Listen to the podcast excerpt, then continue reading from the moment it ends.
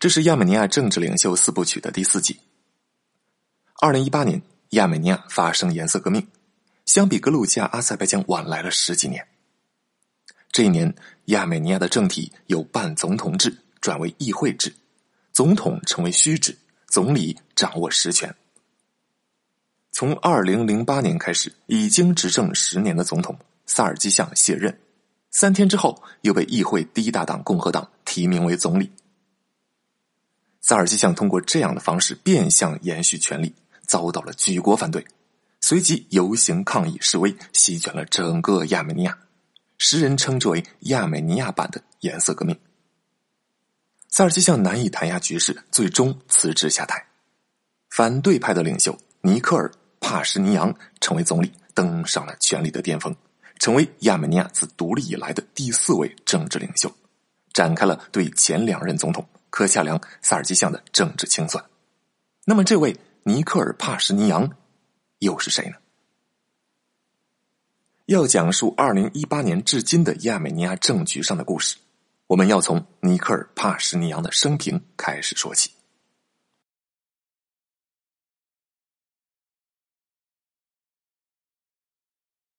喜满油江酒肉穿肠，欢迎收听《油江小记高加索三国卷》第九十四集《亚美尼亚篇》。我是没有志。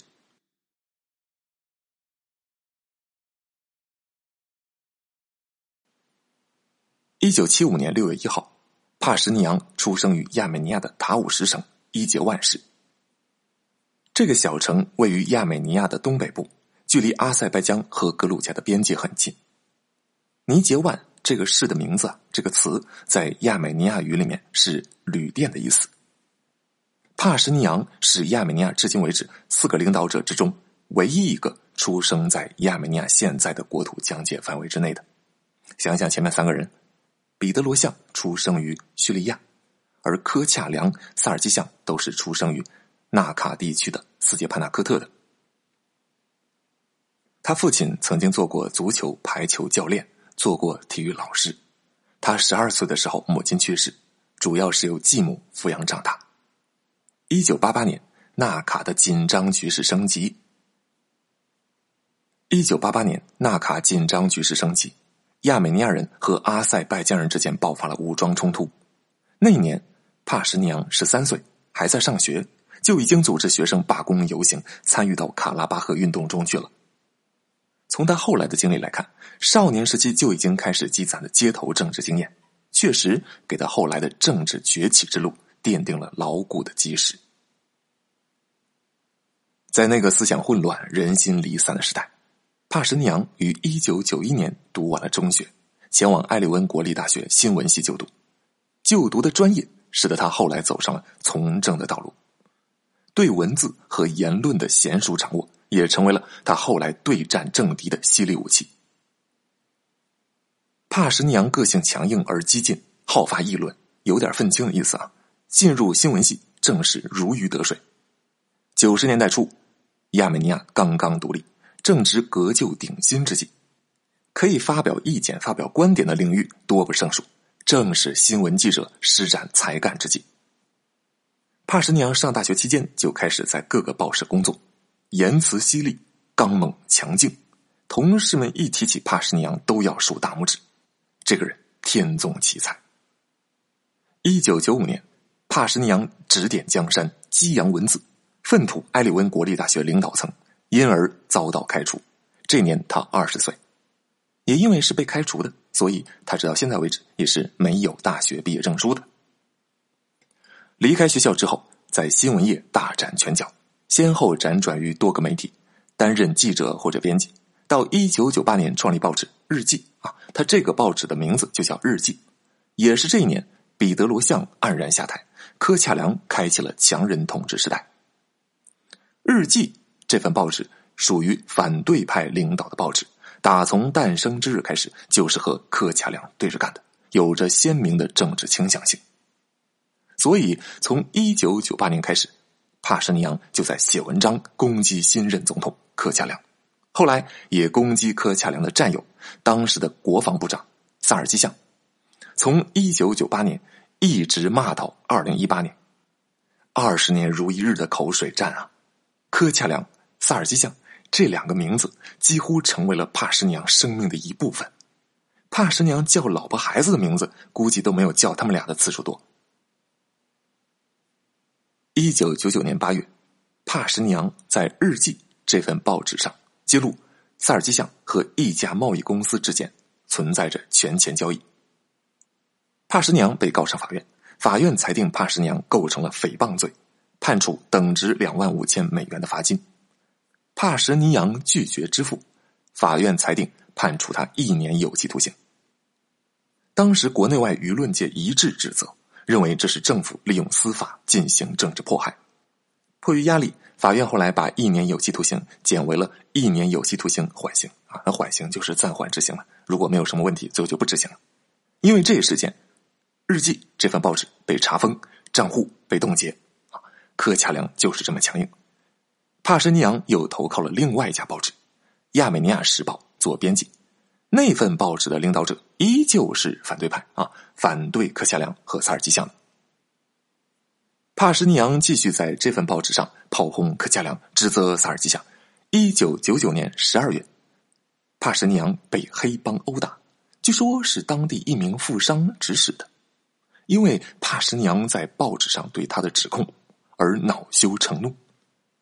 就帕什尼扬的文章，简单来说呀。基本上就是抨击两个方面：政治上炮轰政府不民主、强权政治；经济上指责政府和寡头勾结。因此啊，抨击寡头、商人是他在报纸上高谈阔论的一个重要领域啊，因此得罪了人。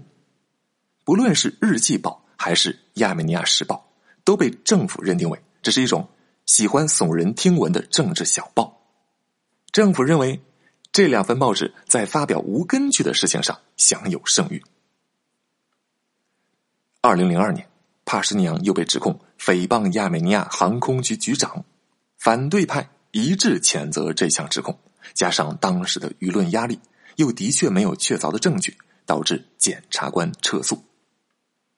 二零零四年十一月，帕什尼扬停在亚美尼亚时报报社外边的汽车发生了爆炸，这明显是想在身体上消灭他呀。帕什尼扬惊得一身冷汗。之后，他认定这是当时的国会议员查鲁克扬所为。查鲁克扬这个人，在亚美尼亚无论是政治上、经济上都很有影响力啊。他是繁荣亚美尼亚政党的创建者啊。繁荣亚美尼亚这是一个政党的名字。查鲁克扬是亚美尼亚的一个酒业的寡头，旗下有着庞大的商业帝国。他和总统科恰良之间关系非常亲密。换言之，在外界看来，查鲁克扬和总统柯恰良之间的关系就是政商勾结的一个典范。帕什尼扬是一贯攻击抨击他们的，所以他说啊，这件爆炸案一定是查鲁克扬想要炸死我。查鲁克扬矢口否认，他说这帕什尼扬就是随口污蔑。警方调查之后，结果是什么呢？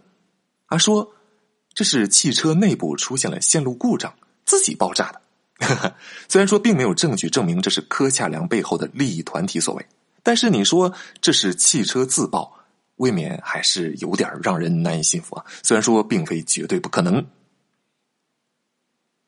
多年的新闻业从业经历使得柯恰良非常善于表达、激发情绪、引导舆论。这么多年来，帕什尼扬一直是一个奋笔疾书的角色。正所谓。厚积薄发，到二零零七年，帕什尼扬终于走向了前台，因为下一年就是总统换届大选。为了不让柯恰良的跟班萨尔基相当选，帕什尼扬不遗余力。刚好这个时候，第一任总统彼得罗相重出江湖，参与总统大选，帕什尼扬就成为了彼得罗相造势的股肱之臣。这就是为什么我前面讲，在二零零八年的总统大选之中，亚美尼亚独立之后的四位领导者完成了集结。一边是柯恰良全力支持萨尔基相啊，这两个人在台上，一个是总统，一个是总理；另外一边是帕什尼扬全力支持彼得罗相，这两个人在台下。帕什尼扬使出了浑身解数，年少的时候组织游行示威的意气风发、热情澎湃，仿佛又重新回到了他的身上。二零零七年十月，在竞选活动之中，帕什尼扬激动到忘情啊，上前去踹维持秩序的警察，被指控暴力侵害警察。不过最后还是被无罪释放了啊。二零零八年二月份，总统大选投票，根据官方公布的结果，萨尔基相斩获了百分之五十三的选票。远远超过第二名彼得罗相，当选为亚美尼亚独立之后的第二位总统。这个时候，帕什尼扬第一个站出来，指责柯恰良和萨尔基相操纵了选举，总统大选过程存在欺诈和舞弊行为，不能作数，重新选举。他煽动群众走上街头抗议示威。三月一号，柯恰良下令强行驱散示威群众。当天下午五点，还宣布全城进入紧急状态，军队开进了埃里温。这就是昨天讲到的故事啊。当时彼得罗相也被监视在家，警察和群众之间爆发了冲突。根据后来法庭上证人的证词，帕什尼扬当时的演讲的确起到了至关重要的煽动作用。证人说，他听到了帕什尼扬敦促示威者从地上捡起石头或者其他一切可以使用的物体，说这是一场革命，鼓励示威者和警察们进行英勇的战斗。因为这次冲突，十人死亡，其中有两名警察、八名示威群众。这一事件被称为“三月流血事件”。对于冲突之中造成的死亡事件，彼得罗向、帕什尼扬这边。肯定都把罪案归责到柯恰良和萨尔基相身上，他俩当时是在台上的，而柯恰良、萨尔基相则归罪于帕什尼扬，说是你怂恿的。帕什尼扬被指控犯下了组织大规模骚乱罪。帕什尼扬在事件第二天就躲起来了，躲藏期间，那他还不忘了给《亚美尼亚时报》撰写时评，继续抨击柯恰良和萨尔基相，认为。是他们组织了这场谋杀，还说自己已经带着伪造的塞尔维亚护照逃亡国外了，正在欧洲旅行呢。帕什尼扬一共躲了一年零三个月，在政府宣布大赦之后，二零零九年六月下旬，他宣布不再继续躲藏了。这个时候，他即便被捕，也不会关太久了，大赦嘛。他说：“我自豪的得出结论，现在轮到我成为一名政治犯了。”出于对有效政治斗争的关注，我决定不再躲藏了，到监狱服刑。这场斗争需要新的动力。我的政治犯同志们将在重获自由之后为自己提供动力，而我希望在入狱之后就做到这一点。七月一号，帕什尼扬大摇大摆的来到总检察长的办公地点。进入大楼之后，他对惊讶的军官说：“你好。”我是尼克尔·帕什尼扬，我被捕了，从未见过有如此猖狂者。二零零九年十月，法院开始对帕什尼扬进行审判，在法庭上，他承认这一年多来啊，他根本就没有离开过埃里温。所谓的他说什么拿着假护照在国外旅行、逃亡历险啊，不过是他自己所编撰的一部文学小说而已。二零一零年一月，法院作出了判决。以组织大规模骚乱罪判处他七年有期徒刑。上诉之后，上级法院根据大赦期间的规定，裁定只服一半的刑期。法院作出判决之后啊，社会媒体一边倒的认为这场审判是当局政治镇压的一个延续。帕什尼扬被普遍的认为是政治犯。反对派猛烈的抨击萨尔基相。彼得罗相声称。这是消灭反对派的运动啊！他和帕什尼扬站在一队嘛？前国家安全部部长声称，这是针对反对派代表的私刑。无数人发声，总而言之，就是向政府呼吁要释放帕什尼扬。二零一一年五月份，恰逢亚美尼亚从苏联之下独立二十周年，大赦天下，帕什尼扬被释放。这么一看，虽然说判的是七年，实际上他在监狱里也就待了一年半多。对于杀人放火来讲啊，牢狱之灾肯定会减损你的声誉啊。都说这是个犯罪分子，但是对于政治犯来说那是不一样的。牢狱之灾反而会积累他的政治资本。对于政治犯，大家是这么看的：你越是要关押他，就越证明他说的是对的，就越证明当局是反动的。所以，帕什娘主动进监狱是一招很高明的棋。当他自首的时候，是带有挑衅的意味的。你抓还是不抓？之前你明明指控他组织大规模骚乱，你现在不抓吗？那好，抓了之后怎么办？那就得判呢，那就得关呢。关进去之后，社会舆论就一边倒的声援帕什尼亚，认为他是政治高压的一个无辜牺牲者。萨尔基相就变得很被动。历经了这么一场牢狱之灾，帕什尼扬名扬天下。帕什尼扬出狱之后不改本色，扬言说：“柯恰良、萨尔基相和他们的寡头应将全部民脂民膏还给人民，他们将面临审判，对二零零八年三月一日发生的屠杀罪行负责。”嗯，就是我们前面讲到的大选之后那个死了十个人的冲突。三月流血事件啊！二零一二年议会大选，帕什尼扬通过亚美尼亚国民会议党当选议员。啊，注意这个亚美尼亚国民会议是一个党派的名字，它就是二零零八年彼得罗相成立的。彼得罗相和帕什尼扬当时他俩是一派的啊，站在一起，当然也在同一个党派。不过就在当年十月份，这俩人就闹掰了。彼得罗相领导的亚美尼亚国民会议党和查鲁克扬领导的繁荣亚美尼亚党要进行合作。前面说了啊，八年之前，帕什尼扬的一辆汽车发生了爆炸，帕什尼扬当时这就怀疑是查鲁克扬干的。查鲁克扬是个寡头啊，这就是帕什尼扬一直写文章抨击的那个阶级啊，而且。查鲁克扬还曾经是总统科恰良的坚定合作伙伴，不管是他的经济身份还是政治身份，帕什尼扬都极其反感这个人。所以看到彼得罗相要和查鲁克扬合作，帕什尼扬公开指责彼得罗相这是一种妥协行为。彼得罗相反驳说，和查鲁克扬的合作是为了联手推翻萨尔基相，帕什尼扬不能接受这个借口，两人的合作关系开始破裂。其实两个人破裂是迟早的事儿啊。彼得罗相一直都是妥协派，但帕什尼扬是强硬派里面的激进派。